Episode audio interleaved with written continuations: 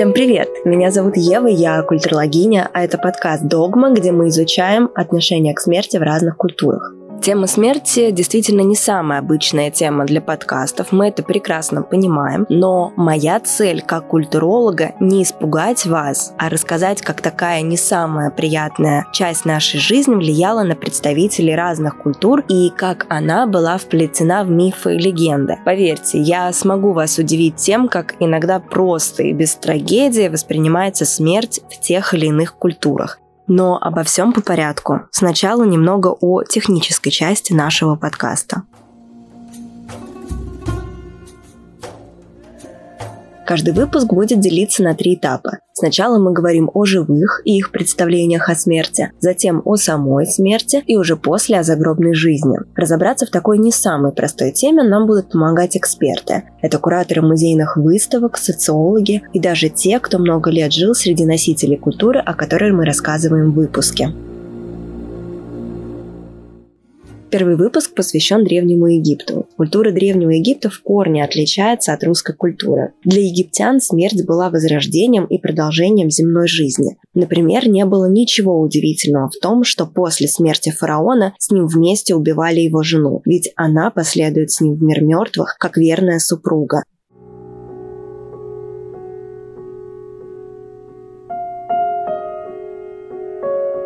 России люди привыкли избегать разговоров о смерти, но относительно недавно в Пушкинском музее прошла выставка, посвященная отношению жителей Древнего Египта к смерти. Выставке меня поразило количество детей. Казалось бы, такая сложная тема, но было очень много групп с экскурсоводом, и позже я загуглила, чтобы сводить свою сестру. Оказалось, что э, эти группы очень дифференцированы, то есть там 10-13 лет, 8-9 лет, что мне кажется очень важно, э, потому что у детей очень разное понимание смерти в разном возрасте, да, собственно, и у взрослых тоже.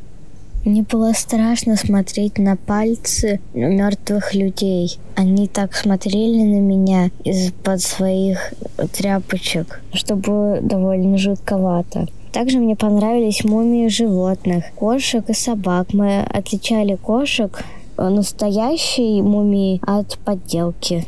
Понравилось мне, пожалуй, больше всего оформление, потому что, а, несмотря на мрачность, загробный мир, приглушенные тона, приглушенный свет и темные тона а, в оформлении, все равно ощущение от выставки возвышенное, какое-то даже окрыленное, я бы сказала. Как когда туда заходишь, то первое, что ты видишь, это вертикально расположенный саркофаг, и за ним такая полоса света, уходящая вверх. И это, пожалуй, самое точное описание своего, твоего состояния после того, как ты увидел мертвецов, как ты увидел а, предметы искусства, атрибутики, связанные с, а, с Древним Египтом и с темой смерти. Но, тем не менее, состояние и ощущение, которое приходит, э, которое остается после выставки, оно очень легкое и вдохновляющее. Экспертом сегодня выступит Ника Лаврентьева, египтолог и сокуратор выставки в Пушкинском музее «Мумии Древнего Египта. Искусство бессмертия» любая, сказать, тема, связанная со смертью, вызывает в нашей культуре достаточно большой стресс. Еще больше это усиливать мы не хотели. Мы как раз хотели дать возможность человеку замедлиться, остановиться, подумать о каких-то вечных вещах, которые так или иначе вызывают какой-то отклик э, в наших мыслях, в наших душах, потому что так или иначе всех эта тема, если не коснулась, то коснется.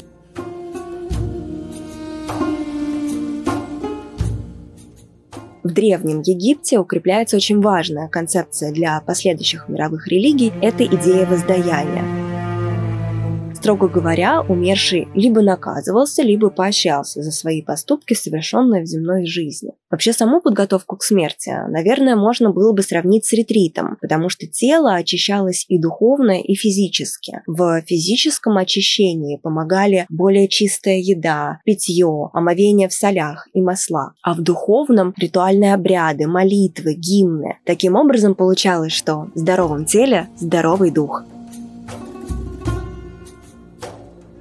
Еще один очень важный артефакт для египтян, находящихся в земной жизни, это книга мертвых. Она являлась как бы руководством или путеводителем к предстоящему путешествию в загробное царство. В книге было описано все то, что важно знать умершему или тем, кто совершает похоронный обряд. Слово в целом имело очень большое значение для культуры Древнего Египта. Задумывались ли вы, почему на саркофагах и гробницах так много надписей? На самом деле это не просто так. Вещь, не имеющая названия для египтян, ее просто не существовало. Увековечивание имени человека в надписях на гробнице или саркофаге увековечивало его жизнь.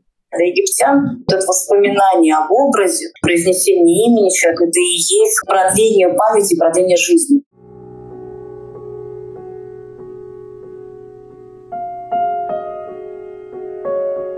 А теперь переходим ко второй части выпуска. Здесь я расскажу о том, какие обряды проводили египтяне сразу после смерти человека и с какими традициями Древнего Египта они были связаны. По верованиям древних египтян умирала только физическая оболочка человека, а остальные части души продолжали жить. Всего их было четыре. Это имя Рен, тень Шунт, душа Ах, то есть душа, которая живет в загробном мире, наслаждается всеми его благами, и душа Ба, совокупность из эмоций и чувств. Все они отправлялись на небо. Но это еще не все. У человека, по мнению древних египтян, был двойник К, который занимал самое главное место в этом комплексе верований. Так вот, все эти многочисленные души и двойник после смерти переселялись в гробницу как в свой новый дом. Перед погребением жрецы проводили обряд открытия рта и глаз. Или по-другому обряд отверзания уст. К нему мы, кстати, вернемся чуть позже. После этого мертвый получал возможность двигаться, видеть, слышать, говорить, а главное есть. Поэтому, разумеется, он нуждался в тех условиях, которые у него были при жизни. Необходимые предметы помещали в усыпальницу и изображали на ее стенах. Также покойного полагалось кормить и через щель в стене для жертвоприношений умерший мог наблюдать за родственниками.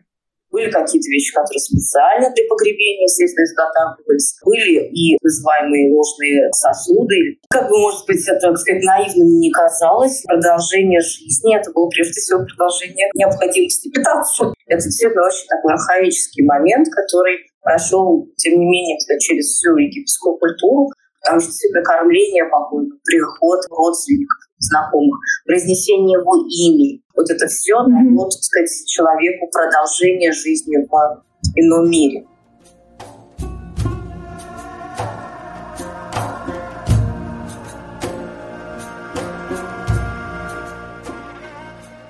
Теперь поговорим немного про процесс мумификации. Вообще традиция мумификации тел основана на мифе об Осирисе, царе загробного царства. Миф гласит, что он был жестоко убит своим братом Сетхом. Супруга Осириса Исида собрала тело царя, и Анубис провел первое бальзамирование. С тех самых пор как раз и прижилась эта традиция бальзамирования. Причем жрец, под наблюдением которого проходил процесс, должен был надевать маску Анубиса. Таким образом, в процессе мумификации духовного служителя как бы сопровождал Бог, что, безусловно, придавало уверенности. И пример такого обряда вы могли видеть в фильме «Мумия» 1999 года. Дух Ангсунамун возвратился из царства мертвых. Но стражники фараона выследили Имхотепа и помешали ему завершить ритуал.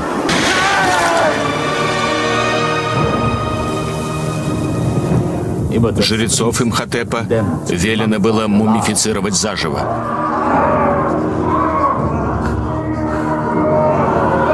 Имхотепа же приговорили к Хомдае, страшнейшей из древних казней, настолько ужасной, что ей никого не подвергали до него.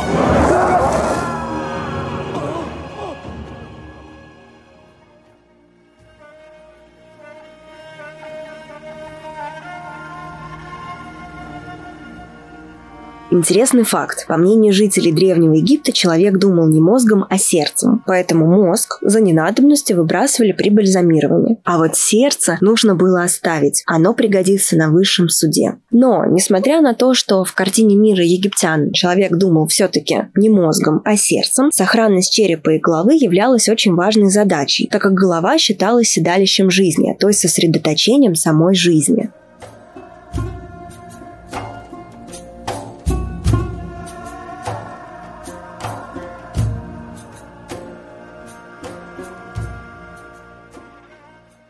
Что же в России? Примечательно, что в России культура гробниц и мумификации еще жива. Наверное, самым ярким примером является Ленин в мавзолее на Красной площади. Вообще, это, конечно же, отсылает к ритуалу похорон, но, как ни странно, уже на протяжении почти ста лет вписано в городской ландшафт и соседствует с шумной Никольской улицей и люксовыми магазинами ГУМа. Согласитесь, чем-то напоминает Древний Египет, где египтяне жили по соседству с гробницами в центральных частях города. Также изображение машин, яхт и другого богатства на могилах криминальных авторитетов из 90-х отсылает нас к Египту и погребению фараонов, где посмертное существование мыслилось продолжением земной жизни в окружении накопленных благ или награбленных. А теперь вернемся в Египет. В блоке про погребение нам осталось обсудить только саркофаги все, что делается для покойного, это фактически то же самое, что делается для Бога. Богу дается все самое лучшее, все самое красивое, все самое художественное. Поэтому мумия — это только как центр притяжения вот всех этих кругов. Ну и сама по себе действительно мумификация — это фактически, э, кстати, делающий человека некий артефакт. Вот этот момент очень важен. Он, с одной стороны, конечно, очень социален, потому что действительно здесь э, речь идет э, о социальном статусе, да, о показе того, что ты можешь себе позволить, и что бы ты хотел себе позволить, вот даже, кстати, вот в будущее жизнь. С другой стороны, это всегда носит и отпечаток той эпохи, которая, кстати, это сопровождает. А чтобы вы взяли с собой в саркофаг, будь вы египтянином, пишите в комментариях. Также, если тема вас заинтересовала, то подробнее вы можете ознакомиться со всеми материалами по ссылкам в описании.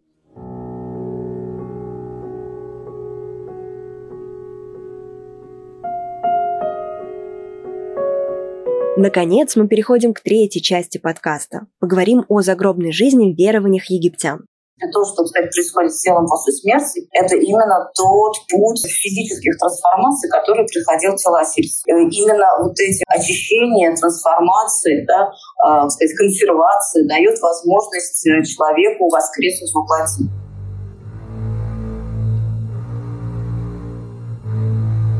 Я расскажу вам об одном из важных погребальных обрядов – это обряд отверзания уст. Окончательное погребение мумии происходило через 70 дней. Похоронная процессия сопровождалась горестными стонами, плачем, переплывала Нил и высаживалась на западный берег. Там процессию возглавляли жрецы в одеждах и масках богов загробного царства. У входа в усыпальницу гроб ставили на землю и совершали над мумией обряд отверзания уст.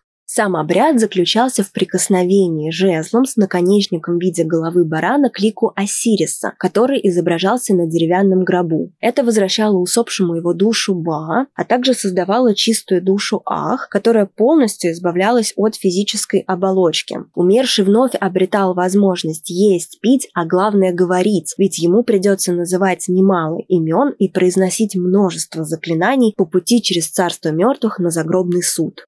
Завершив обряд отверзания уст, жрецы относили гроб в усыпальницу и помещали его в саркофаг.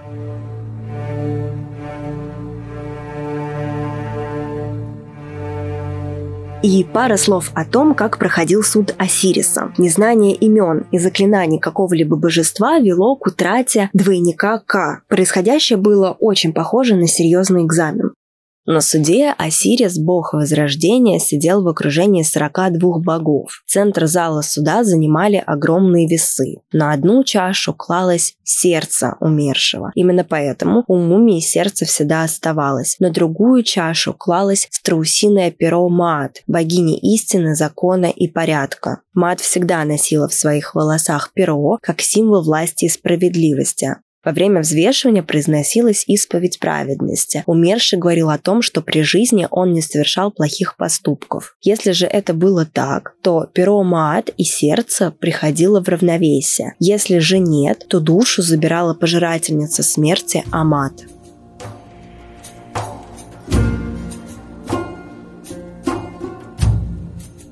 А на этом рассказ об отношении к смерти в культуре Древнего Египта подошел к концу. Пишите свое мнение о выпуске в комментариях. Тема действительно непростая, болезненная и очень острая, поэтому ваш фидбэк поможет улучшить проект. Благодарим эксперта выпуска Нику Лаврентьева, египтолога и со-куратора выставки в Пушкинском музее. И спасибо, что были с нами. Всем пока!